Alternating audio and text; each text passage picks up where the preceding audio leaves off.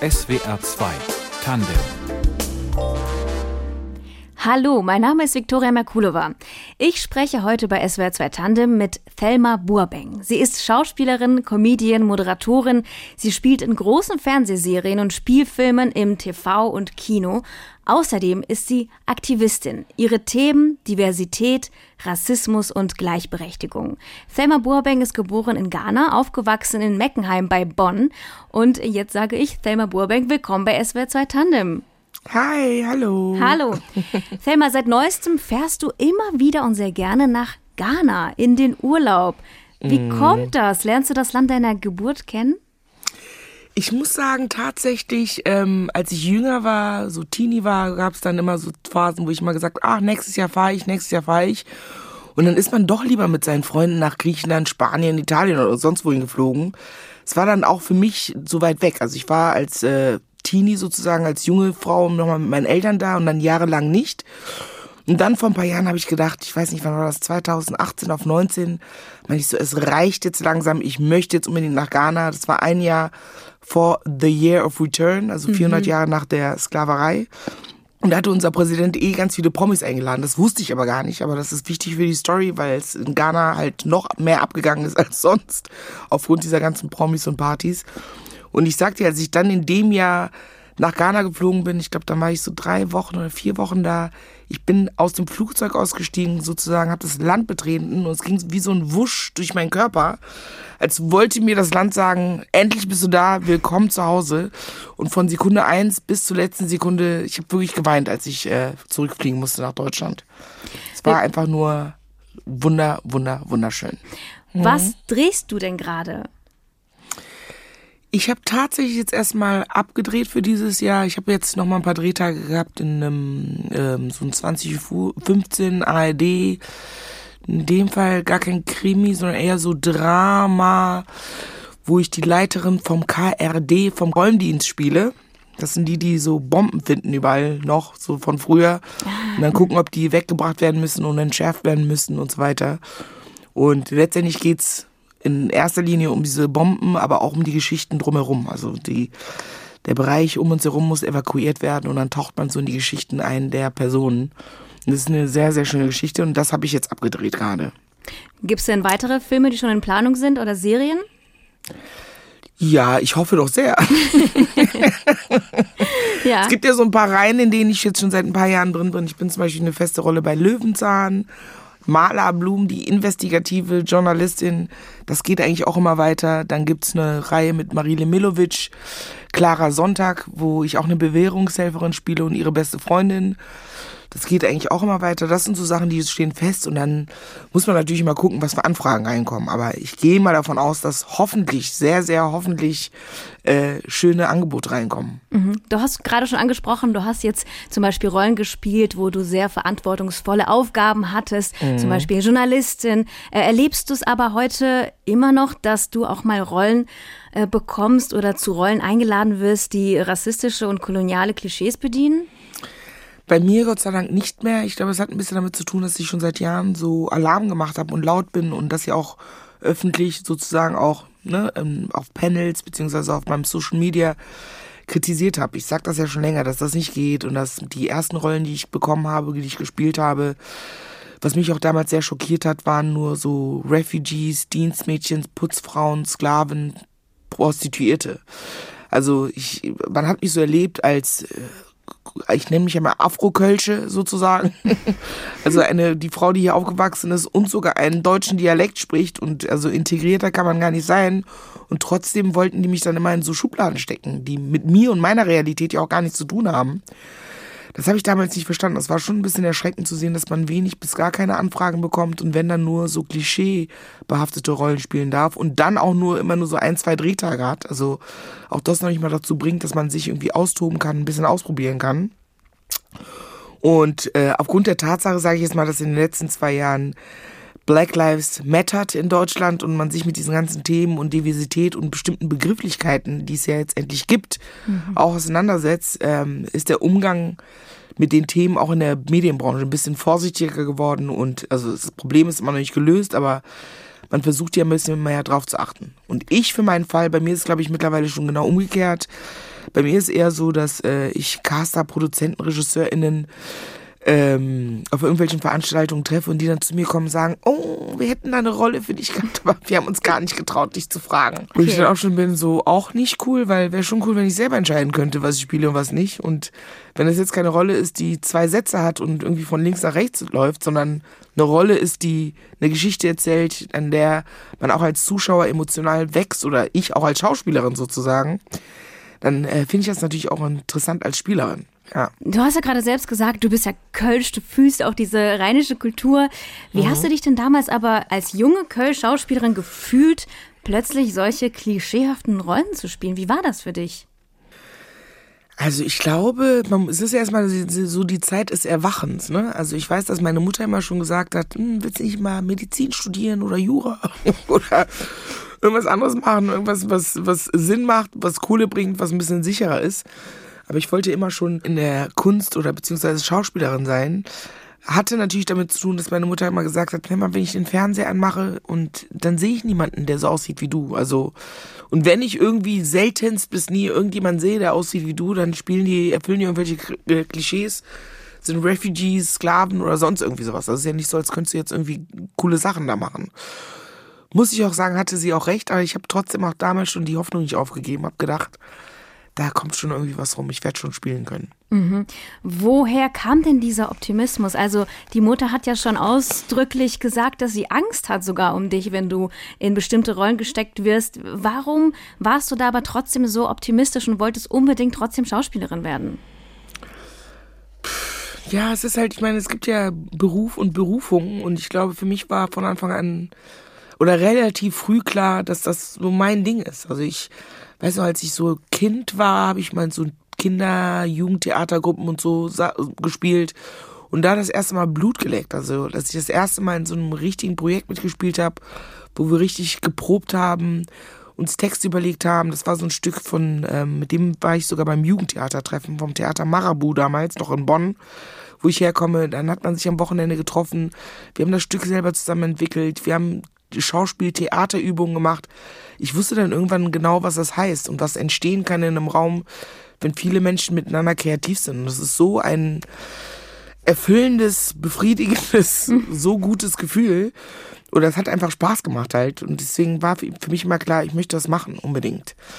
Also ich habe ja auch ähm, an der WAC Westdeutsche Akademie für Kommunikation Medienmarketing studiert. Ich habe Praktika gemacht im Medienbereich. Ich habe schon auch im Hinterkopf immer gehabt, hu, wer weiß, ob das klappt oder nicht. Da musste ich irgendwie noch ein zweites Standbein haben. Aber meine Leidenschaft ging immer Richtung Schauspiel. Und neben der Schauspielerei bist du ja auch Aktivistin. Du sprichst zum Beispiel auch immer wieder über Frauen in Filmen und kritisierst mhm. das Ganze. Also erzähl mal, welche Rollen werden denn Frauen meistens angeboten? Man ist ja leider der ganzen Theater, Filmbranche so, dass ich meine, man ist entweder Heilige oder Hure und ähm, also man muss ja auch irgendwelchen bestimmten Klischees entsprechen. Ich meine, wenn du dich jetzt mal an Fernsehgucken erinnerst, dann ist es ja meistens so, ältere Frauen, ich sag mal ab 50, 60 kommen eh nie vor. Wenn die vorkommen, dann nur in bestimmten Kontext, dass die entweder irgendeinem Mann nachtrauern oder gerettet werden müssen oder irgendwie depressiv sind oder irgendein Problem haben. Also, dass jetzt eine 50-jährige Frau wie ein 50-jähriger Mann, 50-jährige Männer haben ja schon immer die Welt gerettet. Als James Bond oder ja. was weiß ich, als irgendein Superheld Cowboy oder so. Das ist nie ein Problem. Aber das siehst du ja zum Beispiel nicht bei einer Frau, die zum Beispiel älter ist. Schon gar nicht bei einer POC-Frau. In meinem Fall auch noch eine Darkskin-Frau, die sozusagen irgendwie eine Superheldin ist, sondern meistens ist es ja so, dass die dann mit irgendwelchen Problemen konfrontiert werden. Es gab ja mittlerweile sogar auch so eine, es kommt gar nicht von mir, es gibt ja mittlerweile Zahlen und Statistiken, die einfach nochmal genau hingeguckt haben, worüber Frauen reden, wenn Dialoge stattfinden im Fernsehen mit Frauen, welche Rollen die spielen, wie die besetzt werden, wie oft die weinen müssen, wie oft das Thema sich um Männer handelt, wo es gar nicht um ihren eigenen Kampf geht, sondern dass sie kämpfen entweder um eine andere Person, für eine andere Person, dass die Frau so hingebungsvoll ist. Also ein bisschen dieses Heilige oder Hure und äh, Heldin schon mal gar nicht, Weltretten schon mal gar nicht, irgendwie gut rüberkommen gar nicht, sondern oft verknüpft mit irgendwie depressiven Zustand und wird dann am besten gerettet von einem Mann. Ja. Das ist, glaube ich, also im Theater wie im Film auch. Also ich glaube, aufgrund dieser Statistiken, die wir mittlerweile haben, ist ja ganz gut, versucht man natürlich auch dahingehend darauf zu achten. Mit, angefangen mit Regisseurinnen, die zum Beispiel dann einfach auch Filme übernehmen und einfach aus einer anderen Perspektive oder auch einer weiblichen Perspektive erzählen. Thelma Burbank bei mir heute zu Gast, Schauspielerin, Comedian, Moderatorin. Und ich muss ehrlich sagen, wenn ich jetzt nach dir im Netz suche, finde ich sehr, sehr viele Interviews mit deiner Mutter Mary Burbank. Wie kommt denn das? Ach, meine Mutter, die ist so toll, wirklich. Das ist, ich glaube, es hat echt angefangen, so zufälligerweise vor ein paar Jahren, dass ich meinte, ach komm, lass uns doch mal ein Video zusammen machen, weil ich dann auch so ein bisschen mehr Social Media, ich nutze meine Kanäle natürlich für meine Dinge, die ich mache, ne, meine Jobs und so weiter, Ankündigungen, aber auch so für meinen aktivistischen Bereich, äh, natürlich, um Sachen zu spreaden. Und ich glaube, ich habe dann irgendwann, wenn ich zu Hause bin, mal angefangen, ich so, Mama, willst du nicht mal mit mir nach vorne vor die Kamera? Und dann war sie am Anfang noch so, oh nee, mh, hm, auf gar keinen Fall. und mittlerweile ist tatsächlich schon, wenn ich zu Hause bin, mit meinem Handy einfach so spiele vor mir, wie ich schon merke, meine Mutter an ihren Haaren zubbelt und äh, versucht sich irgendwie schick zu machen. Dann bin ich so, Mama, was machst du da? Die so, ach so, ich dachte, wir machen gleich eine Story. Kannst du mal ein konkretes Beispiel geben, was ihr vor kurzem gedreht habt, gemeinsam für deine Story? Jetzt, vor kurzem habe ich sie, die hat meine Schwester in Erlangen, meine Schwester studiert in Erlangen, die hat meine Schwester in Erlangen besucht und äh, da bin ich spontan dazu, also meine Mutter sozusagen überrascht. Meine Schwester wusste dann nicht und dann haben wir halt so zu dritt haben wir halt so Videos gemacht. Also einmal natürlich so, Surprise, ich bin da und dann ist sie halt da und dann das Coole ist bei meiner Mutter, ich, ich rede dann, erzähle irgendwas und dann sage ich, Mama sagt irgendwas. Und der eine Satz oder das eine Wort, das meine Mutter sagt, ist dann schon der Killer. Das ist dann das Witzigste. Die droppt ein Ding und irgendwie man liegt auf dem Boden. Ich meinte beim letzten Mal zum Beispiel, ich so, hier Mama, guck mal hier, meine Fans haben dich schon lange nicht mehr gesehen. Sagte mal Hallo und dann guckt sie so trocken wie Kammer und sagt so, Hallo Fans. Man merkt, so halt. deine Mutter ist sehr wichtig für dich. Ja, total. Warum? Oder wie, wie wichtig ist sie überhaupt für dich? Also was bedeutet dieser Mensch? Ach, meine Mutter hat mich total, oder mich oder uns drei, wir sind ja zu dritt, mein Bruder, meine Schwester und ich, total geprägt. Ähm, aus Ghana hin kein Wort Deutsch gesprochen. Hat dann, obwohl sie damals in der sambischen Botschaft gearbeitet hat, also wo sie quasi nur Englisch benötigt hätte, trotzdem dann Deutschkurs gemacht, sich natürlich integriert, angepasst, sich um alles gekümmert, Elternsprechtag, dies, das. Und ich weiß, dass sie damals erzählt hat, dass ich hatte einen super guten Durchschnitt in der Grundschule, mein Bruder auch. Und wir haben aber beide Empfehlungen bekommen für die Hauptschule. Und wenn meine Mutter damals nicht schon so integriert gewesen wäre, beziehungsweise auch der deutschen Sprache mächtig gewesen wäre, hätte sie es vielleicht auch gar nicht gecheckt und hätte gesagt, irgendwie, ach, wenn die sagen, wir sollen auf die in die Schule. Aber meine Mutter, wie gesagt, ne, Löwenmutter, wie sie ist, ist da in die Schule gestampft und hat gesagt, hier, was soll das? Meine Kinder haben super gute Noten. Warum wollen sie die auf die Hauptschule schicken? Die kommen aufs Gymnasium. Also sie war schon immer eine Fighterin, ist immer vor uns und hat irgendwie den Weg bereitet, war immer schon laut für uns und hat immer gekämpft. Deswegen natürlich dafür liebe ich sie schon alleine, dafür, dass sie so viel gemacht und äh, aufgebracht hat für uns und im Laufe der letzten Jahre ist einfach nochmal, ich meine, wir waren immer schon eng. Klar hatte ich als Teenie auch ganz normale pubertäre, meine Mutter ist blöd Momente ich gehe aus meinem Zimmer raus und so, keine Frage. Aber umso erwachsener ich geworden bin, umso so enger sind wir miteinander gewachsen tatsächlich. Also ich könnte über viele Dinge reden. Wir sind trotzdem sehr unterschiedlich, so vom von unseren Charakteren und so von unserem Auftreten her, wobei viele Leute mal sagen, wir sehen uns total ähnlich. Mhm. Ähm, aber äh, so von meiner Kraft, von meiner Motivation, von dem, was ich so mitbringe an Energie, das habe ich definitiv von ihr. Mhm. Und deine Mutter hat dir ja immer gesagt, dass es zwar schön hier in Deutschland ist, aber dass ihr gefasst sein sollt. Die Welt da draußen ist nicht so besonders toll oder wohlgesonnen, hatte sie mal gesagt. Ähm, was hast du davon für dich persönlich, für dein Leben genommen oder mitgenommen? Ich glaube, so dieses, das, was man mitbekommt ähm, als junger Mensch mit Migrationshintergrund in der weißen Mehrheitsgesellschaft, das hat sie versucht, uns so beizubringen von Anfang an. Und ähm, da hat sie, hatte sie auch recht, definitiv mit vielen Dingen. Lass uns mal kurz nach Ghana schauen. Du hast schon mhm. am Anfang drüber gesprochen. Du hattest das Gefühl, das Land hat auf dich gewartet. Endlich mhm. ist sie da, mhm. die Thelma. Mhm. Was ist denn so besonders für dich dort? Also einmal muss ich ganz ehrlich sagen, völlig banal, aber es ist einfach die ganze Zeit warm. Wirklich, das ist so schön. Ich habe ja gar kein Problem damit. Es gibt ja Leute, die sind bei 25 Grad, 26 Grad, sind die schon so, uh, uh brennt. Für mich kann es nicht heißer sein. Also es ist auch direkt am Meer, deswegen ist natürlich auch mal eine schöne Brise. Aber immer so über 30 Grad, das ist schon mal total cool. dann ist es für mich natürlich, obwohl ich mich natürlich wohlfühle, Gott sei Dank hier. Ne? Ich bin ja hier aufgewachsen und laufe jetzt nicht durch die Gegend und denke, wuh, ich bin die einzige Schwarze hier, je nachdem, wo man sich befindet. Aber es ist natürlich total geil, auch für mich, an einem Ort zu sein, wo man nicht die Minderheit ist, sondern ich mache die Tür zu einer Bar auf oder gehe an den Strand und es sitzen nur schwarze Menschen um mich herum und ich fühle mich nicht irgendwie fremd oder muss mich umgucken oder überlegen, ob oder gucken, ob Leute mich angucken oder ob man irgendwie auffällt, sondern es ist einfach, ich kann einfach abtauchen. Das ist einmal total schön. Dann natürlich muss ich echt sagen, das Essen. Ich liebe, liebe, liebe, liebe unser Essen so sehr. Da musst du uns kurz mitnehmen. Was gibt es da Besonderes? Jollof Rice ist vielleicht ein Begriff für viele. Es ist sozusagen Reis schon in einer Tomatensauce gekocht, sozusagen, dass der Reis am Ende so rötlich ist. Klingt jetzt völlig banal, aber da gehören natürlich Tomaten, Zwiebeln, Ingwer, Knoblauch, alle möglichen und geheimen Gewürze und so zu. Das ist sehr, sehr lecker. Das ist so ein gängiges ähm, Essen in Ghana. Ähm, dann gibt's Plantain, das sind diese Kochbananen zum Beispiel. Die kannst du kochen oder aber auch braten, frittieren. Die sind sehr, sehr, sehr länger. Mhm. Die kannst du auch zu Jollof mhm. Rice und dann noch eine Soße dazu. Dann gibt's Fufu natürlich. Ich selber habe mich so, glaube ich, als Kind ein bisschen an Fufu überessen.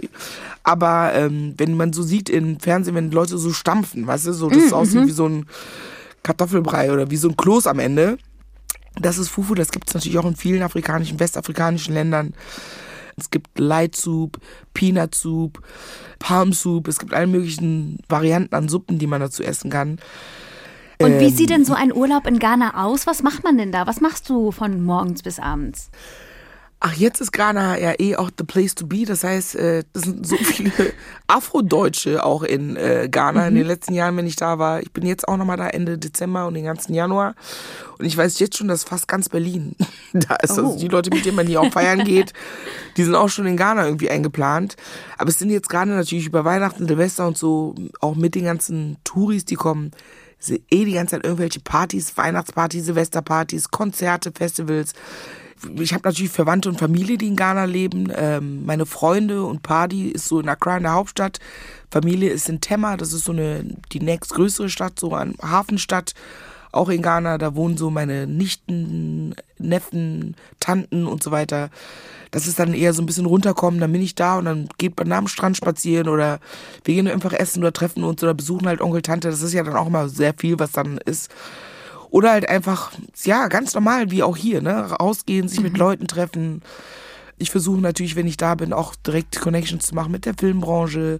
Ich finde es total spannend zu sehen, wie da die ghanaische Filmbranche läuft. Ich kenne da ein paar SchauspielerInnen, die auch tätig sind und dass ich da mal am Set gucken kann und was die da machen und so.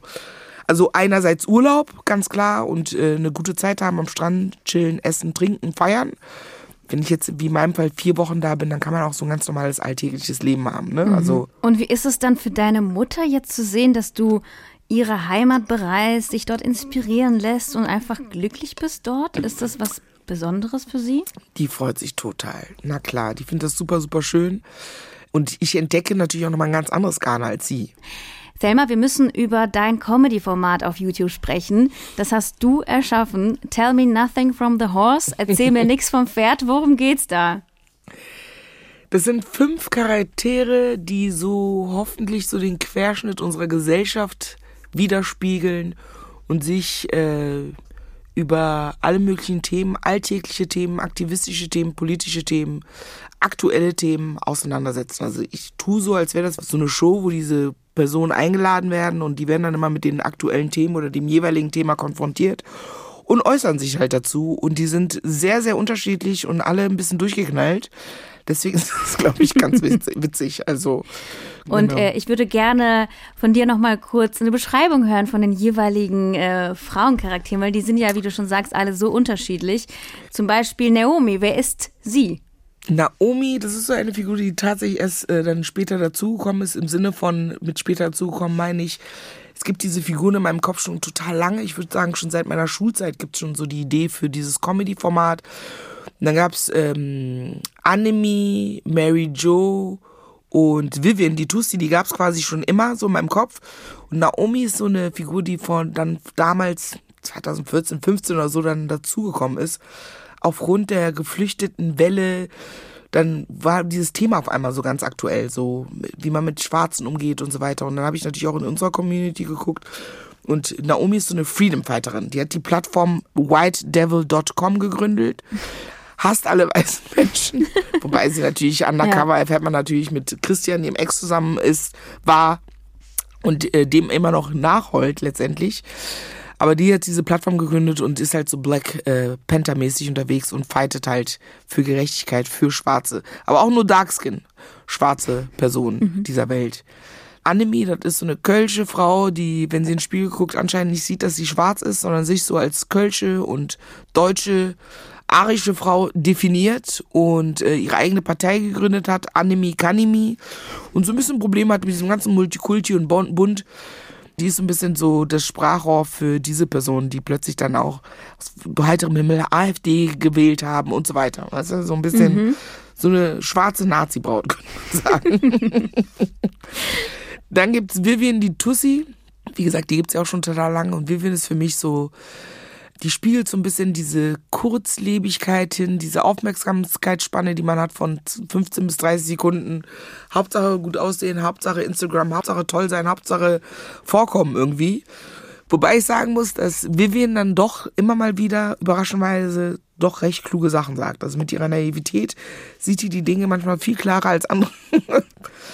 Dann gibt es Mary Jo. Mary Jo ist natürlich, die ist ein bisschen mein Sprachrohr, ist so eine ganz gechillte, lesbische Frau, die mit ihrer Partnerin schon jahrelang zusammen ist. Die machen immer gemeinsam so Kunstprojekte im Girlie und auf der Straße. Die macht sie selber, denkt, ihre Musik, die sie macht, ist äh, super toll, aber eigentlich total Quatsch, den es macht. Total unrhythmisch und die liebt jeden, findet alles cool, will einmal, dass alles sich beruhigen, kifft den ganzen Tag, ist aufgrund der Tatsache, dass sie wahrscheinlich immer high ist, auch immer ziemlich entspannt. Und also Gladys Müller oder Gladys. Gladys Müller, genau. Ist eine schwarze Frau, die äh, nicht so wie die anderen hier schon aufgewachsen ist, sondern in Ghana aufgewachsen ist und dann irgendwann seit 10, 15 Jahren hier in Deutschland ist, mit Gunther verheiratet ist und ihre eigene Kirche hat.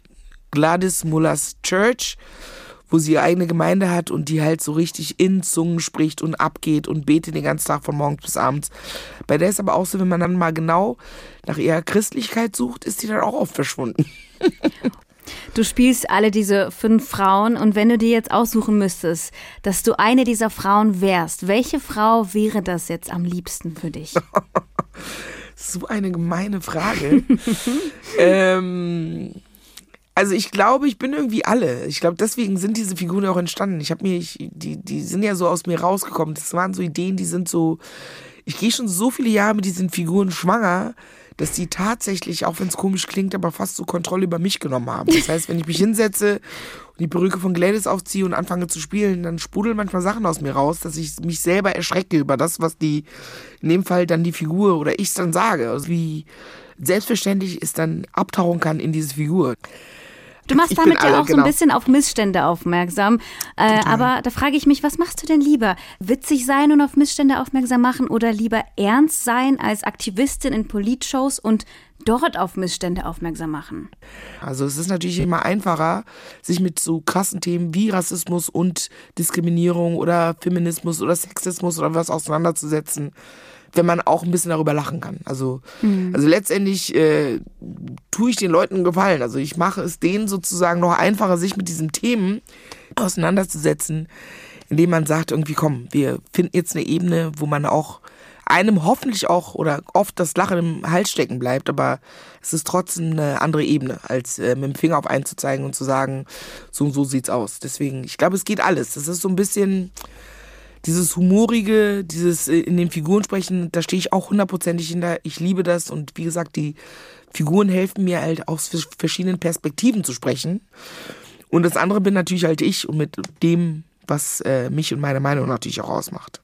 Du bist ja auch ne, neben all dem Moderatorin. Unter anderem hast du die SWR Talkshow Five Souls moderiert. Im Frühjahr mhm. dieses Jahr gab es ein Staffelende, aber es soll weitergehen, oder? Es soll weitergehen ist jetzt alles noch in Planung, aber das ist unser aller Wunsch und wir äh, arbeiten dran. Wir arbeiten dran, dass mhm. es weitergeht. Es hat sehr, sehr viel Spaß gemacht. Das war mein Lieblingsjob, ehrlich gesagt, zu dem Zeitpunkt auch. Ja, in der Show geht es Genau, um mhm. sehr viele Themen, ne? um Liebe, Sex, zwischenmenschliche Beziehungen, Popkultur. Genau. genau. Und genau, es ist einfach so ein ähm, Hartnett, äh, Tesfai, Tascha, Kimberly und ich, drei POC-Frauen, also drei schwarze Frauen sozusagen, die äh, sich mal zusammensetzen und eben nicht über Rassismus und all diese Themen und schweren Themen reden, sondern über ganz normale alltägliche Themen und natürlich streift man auch mal das Thema Rassismus oder Diskriminierung, weil es Teil unserer Geschichte ist, unseres Lebens ist sozusagen, weil es im Kontext miteinander steht. Aber es war sehr, sehr schön, sich sozusagen damit zwei anderen Gästen, deswegen auch Five Souls, auch oft POC-Gästen ähm, mit diesem Thema auseinanderzusetzen. Und die bisherigen Sendungen können wir uns in der ARD-Mediathek anschauen. Äh, und in, bei Five Souls, da sprichst du ja oft das Thema Beziehungen an. Also du sprichst unter anderem mit Gästen darüber. Es gibt ab und zu auch Details aus deinen Beziehungen.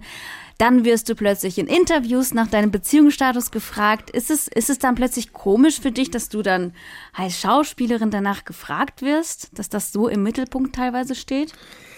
Naja, da muss ich ja fast so ein bisschen, ich meine, das war ein bisschen Running Gag ähm, äh, bei Five Rules, dass ich ja immer wieder betont habe, dass ich Single bin. Weil ganz oft diese Themen, in den, unsere Themen, da ging es ganz oft um Beziehungen, zwischenmenschliche Beziehungen, partnerliche Beziehungen oder Beziehungen jeglicher Form äh, Hartnett ist verheiratet, Tascha ist auch in einer Beziehung. Ich war sozusagen der einzige Single da in meinem Raum. Also da kam natürlich mal auf die Gästinnen an. Aber deswegen, das war so ein bisschen, ich habe es ja natürlich immer sehr hervorgehoben, dieses Thema Single-Dasein. Und deswegen, in dem Kontext finde ich das jetzt nicht so schlimm. Wenn man nicht daraufhin fragt und sagt, sag mal, wir haben gehört, du bist immer noch Single, erzähl mal. Ja. Aber ich finde, das ist natürlich eigentlich keine Frage, die man, geht natürlich sonst eigentlich niemandem was an.